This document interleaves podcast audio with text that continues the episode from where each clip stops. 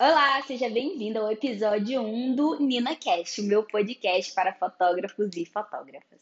No episódio de hoje eu vou começar falando um pouquinho de quem sou eu, e essa é uma pergunta muito difícil, né? É mais fácil a gente, numa perspectiva, falar de fora, ela é de outras pessoas. Eu sou Nina, eu sou fotógrafa, atualmente tenho 30 anos e estou trabalhando aí na fotografia tem 10 anos. Me descobri na fotografia e descobri meu lugar no mundo na fotografia. Então, para eu falar quem sou eu, eu preciso falar do meu trabalho, porque hoje é a expressão que eu considero mais ampla de quem eu sou. Através da fotografia eu consigo colocar o meu olhar e quem sou eu, que às vezes nem eu mesma conhecia para fora. Então isso é uma coisa muito importante para mim. E eu sou uma pessoa apaixonada e muito sonhadora, apaixonada por é, sonhos. Então eu sempre, desde muito pequenininha, e mesmo vindo de um background onde eu não tinha tantas oportunidades, eu não tinha tantas perspectivas. Muitas pessoas que saíram do mesmo lugar que eu saí foram para caminhos totalmente opostos e sem julgamento, né? Mas talvez não o lugar que as pessoas sonham, né? Estar. E eu sempre fui muito inconformada, eu sempre, não, por que, que eu não posso? Por que, que eu não posso conseguir isso ou aquilo?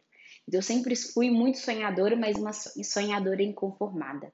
E aí, aos na quarta série, aos 9 anos de idade, mais ou menos, não sei se 9 ou 11, mas eu comecei a vender doce na escola para poder começar a financiar os meus sonhos. E a vontade de empreender, ela vem dessa característica minha de ser uma sonhadora inconformada, porque eu precisava encontrar uma forma de realizar os meus sonhos, mesmo que as pessoas falassem que não, eu não poderia. Então lá atrás, na quarta série, comecei a vender doce na escola e o objetivo era basicamente poder lanchar na escola, poder comprar um lápis de cor da Faber-Castell, poder comprar a cartolina mais bonita. E porque no, na época os meus pais não podiam pagar por essas coisas. E aí comecei a vender e a partir do momento que eu comecei a ter meu dinheiro, é como se o mundo tivesse se aberto para mim mesmo, sabe? Que eu vi, ok, existe uma possibilidade além do que as pessoas falam que eu posso ou não posso fazer. E aí tudo na minha vida sempre foi muito assim. Então, eu acho que hoje para eu falar quem sou eu, eu tenho que falar, eu sou uma sonhadora. Eu acho que essa é a principal característica, isso reflete muito no meu trabalho. Mas é isso, eu sonho e quero buscar formas de realizar esse sonho, independente se as outras pessoas falam que é possível ou não é possível. Eu gosto sempre de falar que o empreender não é algo que nasce com a gente. E não é algo intuitivo. Algumas pessoas me perguntam, Nina, mas você começou a empreender tão cedo, isso aí é um dom. E não, Hoje eu tenho um certo sucesso em algumas áreas do empreendedorismo, porque eu estou fazendo isso há muito tempo. Mas o empreendedorismo hoje no Brasil, ele é liderado por mulheres e ele é liderado por pessoas que utilizam o empreendedorismo de subsistência, que é esse empreendedorismo da pessoa que precisa colocar o pão de cada dia dentro de casa. Então são pessoas que estão se virando do avesso para poder fazer o dinheiro, para poder somente sobreviver. E aí o que, que acontece? Nessa estatística, que é uma estatística levantada inclusive pelo Sebrae, as mulheres, elas estão em maior número no empreendedorismo, mas elas lideram negócios que têm pouco valor agregado. Então, são negócios que realmente você vende aquilo e tem uma margem muito pequena de, de, de lucro, né? Justamente porque a gente não é, aprende na escola convencional como empreender. Então, se eu puder dar uma dica para quem quer empreender, para quem é, deseja começar nessa área de empreendedorismo, a primeira coisa que a pessoa precisa é entender que empreendedorismo não é dom, que a gente não tem isso no nosso subconsciente, que a gente precisa buscar informação. É claro que se você está numa família onde pessoas empreendem e tem sucesso no empreendedorismo, é mais fácil você ter um background onde a pessoa pode te aconselhar o que fazer. Mas geralmente a gente vem de famílias que, mesmo onde tenham pessoas que empreendem, são empreendedorismo de subsistência. Então, não é que não é um sistema falido ou um sistema que não deu certo, mas é um sistema que não está prosperando da forma correta porque falta informação. E aí, é, hoje, o meu principal objetivo é conseguir plantar essa sementinha na cabeça das pessoas que querem trabalhar com o que amam, que querem trabalhar com fotografia, mas para elas se reconhecerem como empreendedoras, para que elas não fiquem mais nesse empreendedorismo de subsistência apenas, né? Para que isso, para que a profissão seja apenas para que ela tenha o básico, sendo que a gente pode alcançar muito mais. Só que a gente precisa se enxergar como empreendedor, a gente precisa enxergar o nosso negócio de fotografia de verdade como um, foto, como um negócio, e não só como um hobby ou só como algo que a gente faz para ganhar um dinheirinho extra. Como você mesmo mencionou, 70% dos empreendedores são negros. E aí esses empreendedores, eles não são empreendedores necessariamente por vontade. Inclusive, tem uma estatística que mostra que desses empreendedores, a maioria não tem empregados, não tem funcionários, ou seja, ele é a própria empresa. E o dia se ele ficar doente, ele não consegue mais trabalhar, ele não consegue renda, né? Então volta para aquilo do empreendedorismo de subsistência, é fazer porque não tem outra coisa e precisa sobreviver, precisa colocar o pão de cada dia dentro de casa. É, hoje, eu, como mulher negra, empreendendo na fotografia, fotografia que é muito elitizada, ainda é. Quando você olha os congressos, quando você olha as pessoas em destaque, é majoritariamente branco. E você vê que existe mesmo um difícil acesso das pessoas, seja por um histórico familiar, por exemplo. Quantas pessoas eu vejo que não tem essa relação com a fotografia, dos pais terem tido isso dentro de casa quando era criança, ou de passar isso para os filhos. Então, a, a, fotografia é uma arte e a arte ainda é, é elitizada, né? Entendendo dessa forma no Brasil. Então, o acesso ele realmente é mais restrito e por isso a gente tem menos pessoas de destaque hoje. É, eu acho que é, existe assim um, uma pouca preocupação das pessoas em mudar isso também porque não é o fato de não existirem pessoas capacitadas, mas porque a gente fica retroalimentando essa, essa estrutura que fomenta que a pessoa é, dos lugares pré-estabelecidos, sabe? É, eu tenho muita aluna que me fala, olha, quando te, aluna negra, que me fala, quando eu te vi no palco falando na frente, né, de 500 pessoas, e tava ali, eu me enxerguei como mulher negra e falei, olha, se ela chegou lá, eu também posso. Então, essa representatividade é muito importante e a gente precisa reforçar que é um lugar onde, mesmo assim, existe um apagamento. Mesmo sendo uma fotógrafa é, no, renomeada, renomada, desculpa, mesmo sendo uma fotógrafa renomada, mesmo eu tendo trabalhos importantes, mesmo eu formando muitas pessoas, ainda eu não faço parte do rol das pessoas que estão ali falando nos principais congressos. E não é por falta de capacidade. E essas pessoas não se preocupam também em colocar essa, essa representatividade, sabe? Então não é por falta só de pessoas, mas é por falta dessa consciência das pessoas de quererem trazer essa diversificação.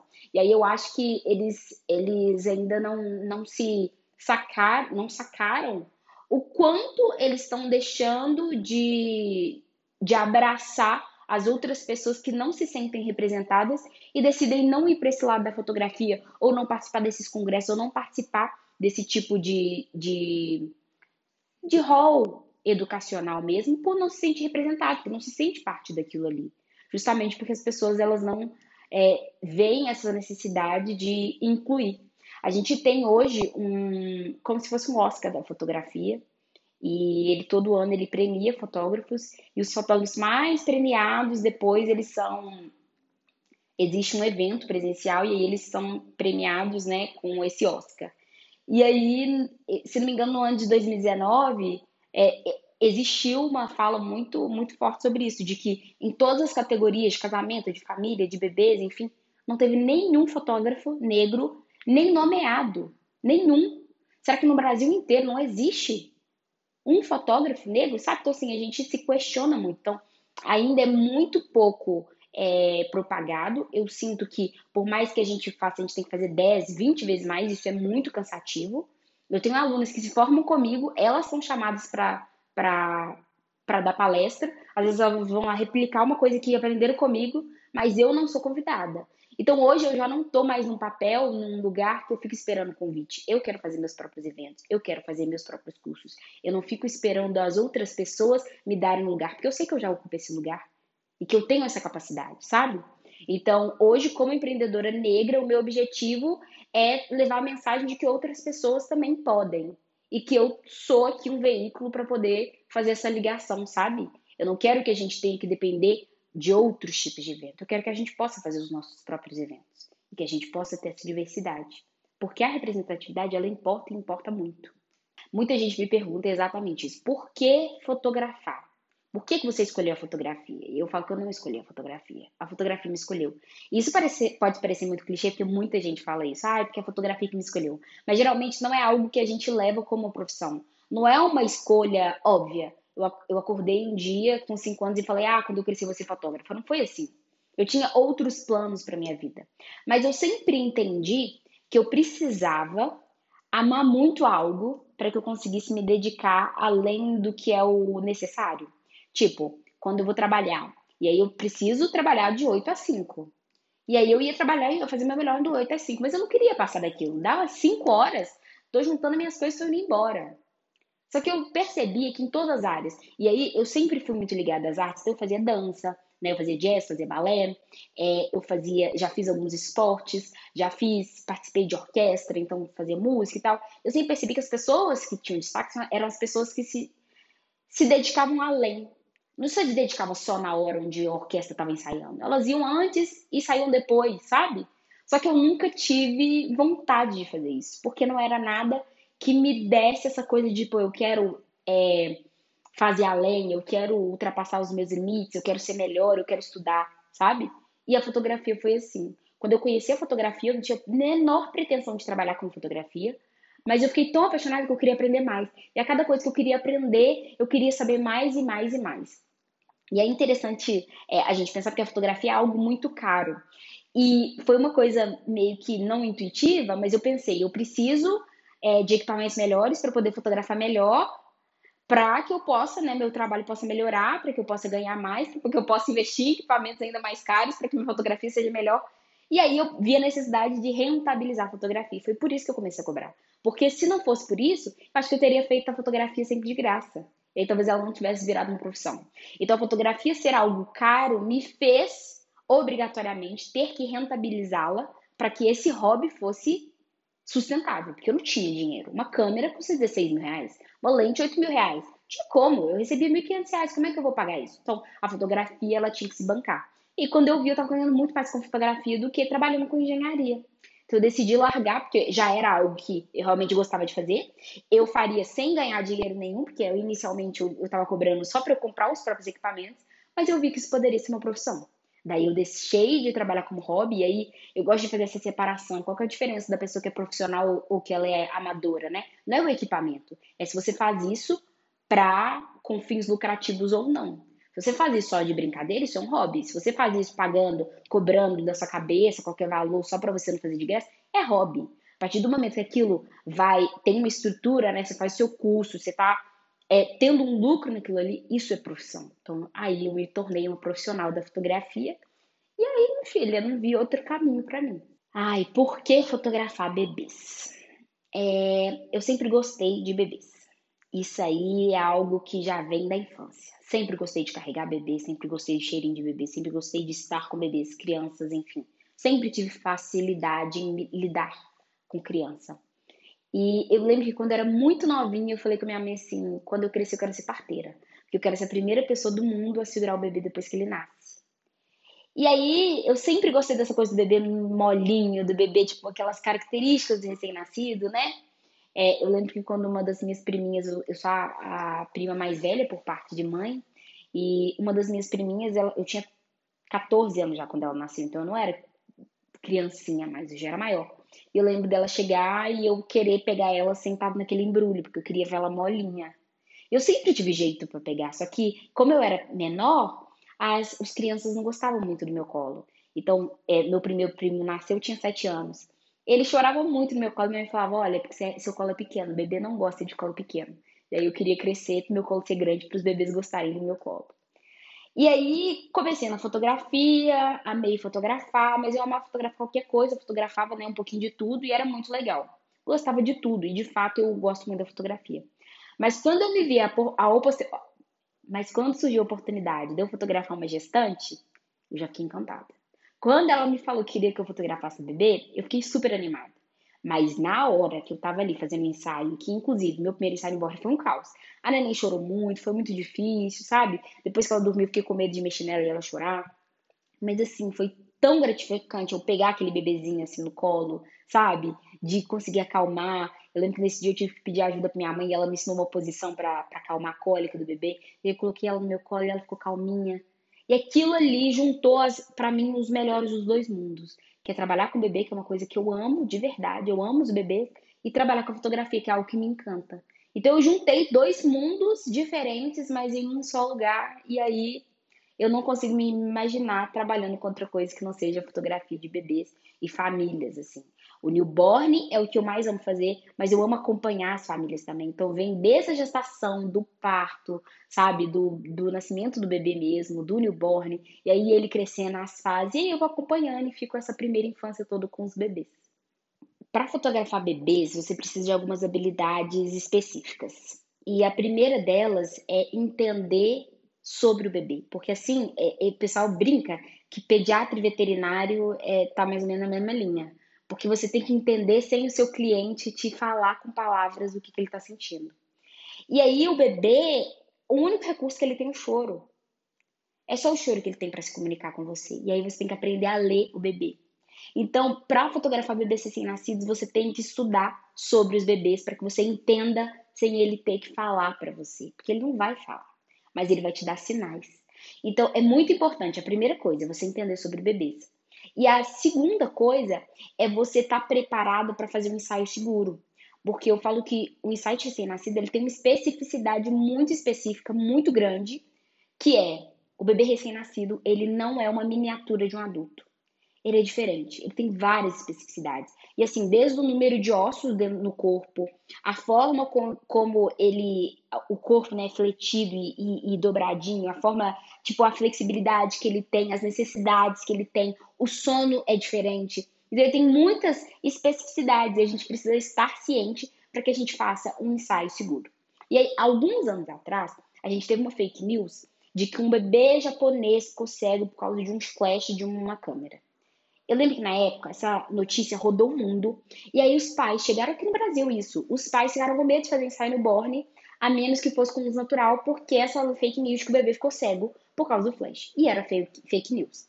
Depois de um tempo a gente viu que isso era uma fake news e tal. E assim, teve vários estudos mostrando que a, a potência do flash não é capaz de cegar um bebê e tal, enfim. E aí, beleza, isso aí acalmou. Mas foram meses que a gente teve de problema e mesmo mostrando as pesquisas, mesmo o pessoal vindo provar que era fake news, os pais ficaram com medo. Então, se uma fake news causou um reboliço desse, e assim, foi no mundo, não foi só no Brasil, foi em vários lugares. Imagina se um fotógrafo machuca realmente um bebê. E isso ganha mídia, isso ganha notícia.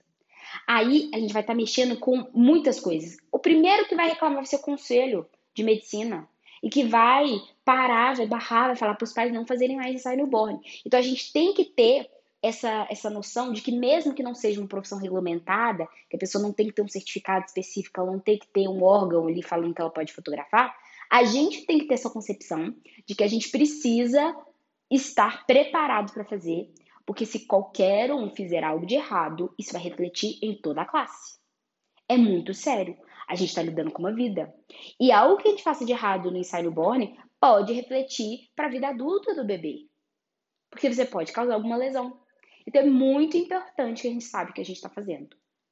E não é para causar medo ou medo que paralisa. Não é isso que eu quero fazer. O meu objetivo aqui não é que você fique com medo e fale, ah, então não vou mexer com isso. Eu quero que você fique com medo a ponto de você falar, ok, então eu vou fazer com isso de forma correta. Eu vou procurar estudo, eu vou procurar informação, eu vou estar preparada. Por exemplo, uma preocupação que eu tenho muito grande é sobre isso. Então, dentro do meu curso, tem uma fisioterapeuta neonatologista que tem um módulo inteiro onde ela fala só sobre os bebês recém-nascidos, sobre os cuidados, sobre fisiologia e anatomia, sobre noções de primeiros socorros, é, dos principais é, sinais de alertas que o bebê dá pra gente, de como lidar com algumas situações, como lidar com algumas patologias. Por exemplo, se o bebê tem a clavícula quebrada, se ele tem um pertorto congênito, se é um bebê que tem displasia de quadril, sabe? Ou, por exemplo, algumas questões especiais, é um bebê prematuro, são múltiplos, são bebês é, que tiveram algum problema na hora do parto,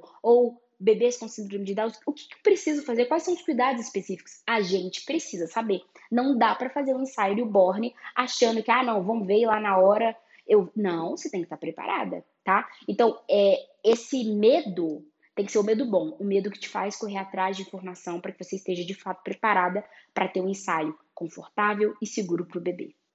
Se tem alguém que quer começar a fotografar bebês, a primeira coisa que eu falaria é siga meu arroba, arroba que tem muito conteúdo gratuito lá. Eu falo diariamente sobre bebês. É, toda quinta, terça e quinta, inclusive, 9 horas da manhã, eu dou aula sobre fotografia de forma gratuita, porque realmente estou comprometida com isso e que você busque informação antes de começar a fotografar, justamente pelo tópico anterior que eu falei. A gente precisa estar preparado.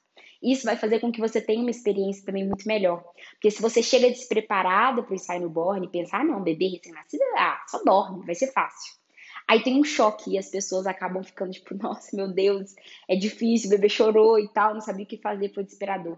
Não precisa ser assim. Porque se você já sabe o que fazer, se você se prepara, o ensaio vai ser muito mais tranquilo. E aí você vai poder aproveitar a parte boa do ensaio de recém-nascidos, tá? Então, a primeira coisa é seguir pessoas que trabalham com isso para que você possa ver um pouquinho dos bastidores, você possa começar a ter informação para que você possa já fazer esse tipo de ensaio já com um, um, uma bagagem, né, do que, que te espera.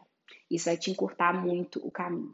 É isso, gente. Eu espero que vocês tenham gostado desse primeiro episódio do Nina Cash. Em breve eu volto aqui com o nosso episódio número 2. E não esqueça de me acompanhar no YouTube, arroba Cliques da Nina, e no Instagram, arroba Nina